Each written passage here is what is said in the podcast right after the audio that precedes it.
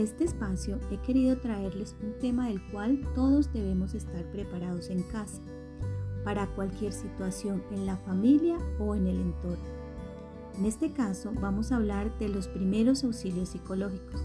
Los primeros auxilios psicológicos o PAP sirven para acompañar a los niños y adolescentes a enfrentarse a una situación difícil y extraordinaria, fuera de su vida diaria. Cuando se presenta este tipo de eventos, el primer paso a realizar es brindar una intervención que consiste en dar los primeros auxilios psicológicos y restablecer el enfrentamiento inmediato ante la crisis que se está viviendo. Para que estos sean efectivos, deben de aplicarse desde los momentos inmediatamente posterior al incidente crítico. Este debe ser aplicado a cualquier situación que reúna los siguientes criterios.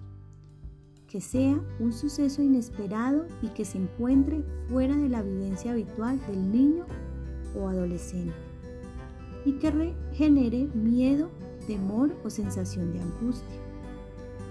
El objetivo es ayudarlo a recuperar el nivel de funcionamiento que tenía antes de la crisis, la restauración del equilibrio emocional y una mejora en cuanto a entender lo sucedido.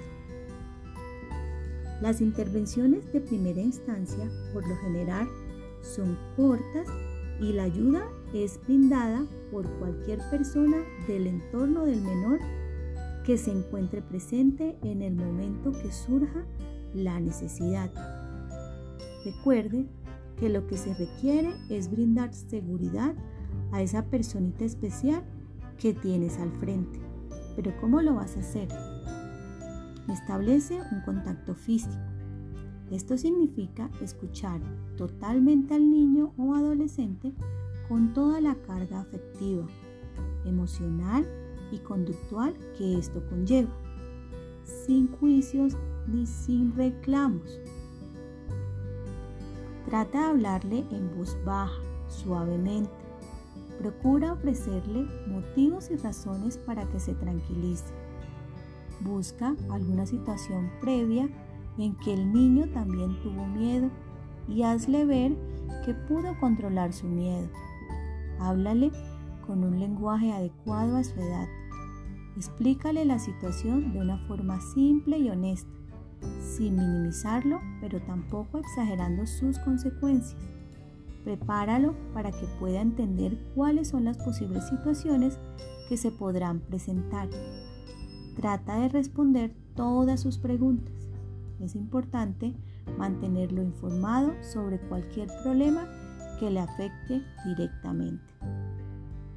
Si el incidente crítico tiene que ver con la muerte de algún ser cercano, sea un familiar o un amigo muy significativo, aborda el tema de forma directa, sin dar rodeos, mostrándole la tristeza que causa a todos esta pérdida.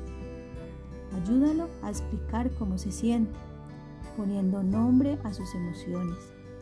Fomenta a que mantenga el contacto con sus amigos y sus compañeros de colegio. Recuerda que no todos reaccionan de la misma manera ante un acontecimiento. También podemos ver de ellos respuestas como mostrarse callados, no hablar en lo absoluto del suceso, sentir un miedo generalizado de estar solos y de separarse de sus cuidadores, irritabilidad o agresividad entre otras reacciones. No dudes en preguntar y en solicitar ayuda profesional siempre que lo necesites para poder gestionar la situación de la mejor manera posible. Muchas gracias.